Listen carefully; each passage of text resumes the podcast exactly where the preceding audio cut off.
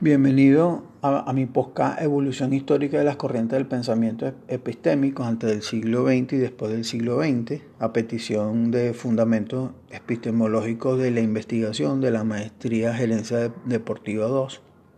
Antes de comenzar, vamos a darle definición de epistemología. Es una palabra griega que episteme significa conocimiento y logo estudio, por lo tanto es el estudio del conocimiento. La epistemología es una rama de la filosofía. Ahora, ¿qué es filosofía? La traducción del griego es amor a la sabiduría. Por lo tanto, la filosofía es el, estudio de una variedad de problemas fundamentales acerca de cuestiones como la existencia, el conocimiento, la verdad, la moral, la mente y el lenguaje. Vamos a, dar una línea de tiempo de las corrientes del pensamiento epistémico. ¿sí? Esa línea de tiempo la voy a situar desde la antigua Grecia hasta el siglo I, el siglo I hasta el siglo XV. Del siglo XV llegamos al siglo XVII, que sería el, punto clave, del siglo XVII al siglo XX y hasta la actualidad. Algunos historiadores citan que el comienzo de la filosofía fue en la antigua Grecia, otros dicen que fue en Alejandría, ¿sí? Pero los griegos fueron los primeros que hicieron los cimientos, dejaron registros de los pensamientos o la forma de obtener el conocimiento. Eh, por citar algunos griegos famosos, a tales de, de Mileto, a Pitágoras de Samos, Zenón de Lea, Sócrates, como es bien sabido, la cultura griega tenía la costumbre de, tener escuelas, por lo tanto, la cultura griega había muchas escuelas de aritmética, de geografía, de astrología, de música o de la combinación de las cuatro. Por lo tanto, eso dio un auge al estudio de buscar el conocimiento o cómo era su obtención de el conocimiento, por lo tanto dio inicio a muchas ramas del conocimiento como el idealismo, el empirismo, el racionalismo, el realismo, el dogmatismo, el escepticismo, así que para ese entonces el ser, el ser humano tenía una duda en, en, cómo aceptar lo que, lo que estaba viendo, si creerlo por creerlo porque es así o simplemente tratar de buscar una explicación lógica de lo que él veía.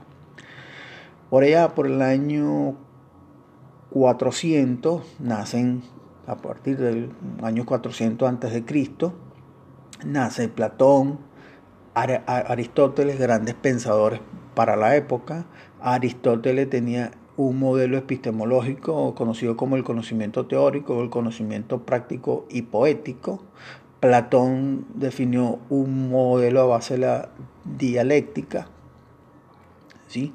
Entonces el gran auge del imperio griego, que más o menos duró hasta el año 300, 200 antes de Cristo, y ahí vino el auge del imperio romano, hasta su caída por allá por el siglo IV. Siguieron algunas escuelas, estando eh, sus conocimientos siguieron hasta la caída del Imperio Romano, de ahí entra la era del cristianismo ya por el siglo IV, arrancando el siglo V, y hasta el siglo XVI podemos decir que hubo un ocultismo con la ciencia, ya que el dogma del cristianismo cuestionaba muchos fundamentos científicos, y para la época muchos científicos o muchos investigadores del conocimiento no tenían las herramientas lógicas para dar demostraciones que de una cierta forma no fueran refutadas por las personas. Sin embargo, existieron personas que, bueno, trataron de buscar un razonamiento o dar para esa época un razonamiento lógico. Tenemos ejemplo de Marciano Capella, Boesio y Tomás de Aquino, todos ellos antes del siglo XV.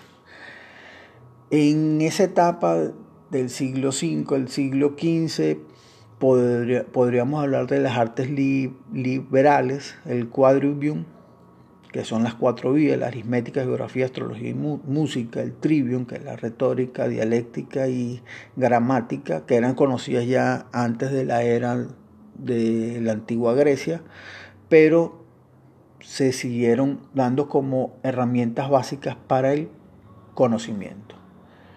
Ya en las vísperas del siglo XV al siglo XVI ya se tenían conocimiento de algunos procedimientos matemáticos que dan cimientos para que algunos científicos desarrollaran teorías que no fueran tan refutadas por muchas personas. Eh, por mencionar uno muy famoso que gracias a él conocemos que los planetas giran alrededor del Sol, Copérnico, Paracelso, el maestro, el padre de, la medicina, por citar uno, Ticho Brache. Y llegamos al siglo XVII. El siglo XVII es el punto de, partida del auge de la, de la ciencia. También va acompañado con la revolución industrial, va acompañado también con la, la industrialización y, el, y a su vez el capitalismo. En ese siglo XVII al siglo XIX podemos citar los trabajos de Galileo y Newton, podemos citar los, trabajos de Austin, Ampere, Faraday y Maxwell que dieron aportes a la física en la parte de la electricidad, podemos citar aportes a la biología como Darwin y Mendel y otros trabajos de Schelling y Teodoro Swan. Cabe destacar que en estos periodos de siglo la matemática ya tenía más auge y ya tenía más cimientos lógicos para hacer demostraciones y que no fueran refutadas. Es importante y significativo notar que el enorme desarrollo de la ciencia experimental para esa época se aplica por la combinación de la matemática y la experimentación, o sea, hacías matemática y podías experimentar o dado un fenómeno podías hacer la demostración matemática de el porqué del comportamiento de ese fenómeno. Para el siglo XX es un auge más grande aún con la teoría de Albert Einstein, con la teoría de la relatividad, Max Planck, con la teoría del átomo, James Watson, Francis Clark, Edward Loren, con la teoría del caos, y llegamos al siglo XXI, donde el siglo XXI es, podríamos citar que está la era de la informática, está la era de la biogenética, la biomedicina, la biomatemática, tenemos la teoría del caos. Cabe destacar, desde el siglo XVII para acá, tenemos aportes de grandes matemáticos que dieron las bases fundamentales para que muchos físicos incluyendo Albert Einstein, Newton, reposaran sus teorías con sustentabilidad y razonamiento. René Descartes, Gottfried Leibniz, él, es, él y junto con Newton son los padres de la creación del cálculo diferencial e, e integral, a Leonard Euler, a Carl Gauss y David Hilbert, que dio los fundamentos matemático o asentó los axiomas de, la, de, la, matemática por el año 1900, donde ya la matemática no había duda sobre algunas demostraciones o sobre algunas dudas que se tenían antes de cómo proceder a las demostraciones. Entonces, a raíz de todo eso ya podemos hablar que en el siglo XXI existen nuevas áreas del conocimiento que todavía faltan por explorar.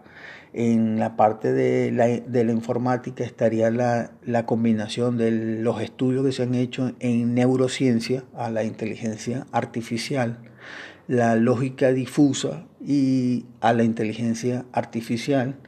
Tenemos la teoría del caos, que es una de las teorías que todavía se estudian. Tenemos los fractales, ¿sí? sabemos que en el cálculo diferencial integral hay derivadas de orden 1, 2, 3, pero en el cálculo fractal estaríamos hablando de derivadas de orden que no sean números enteros. Entonces, esos son las nuevas campos de la ciencia que se, que se ameritan. Muchas gracias.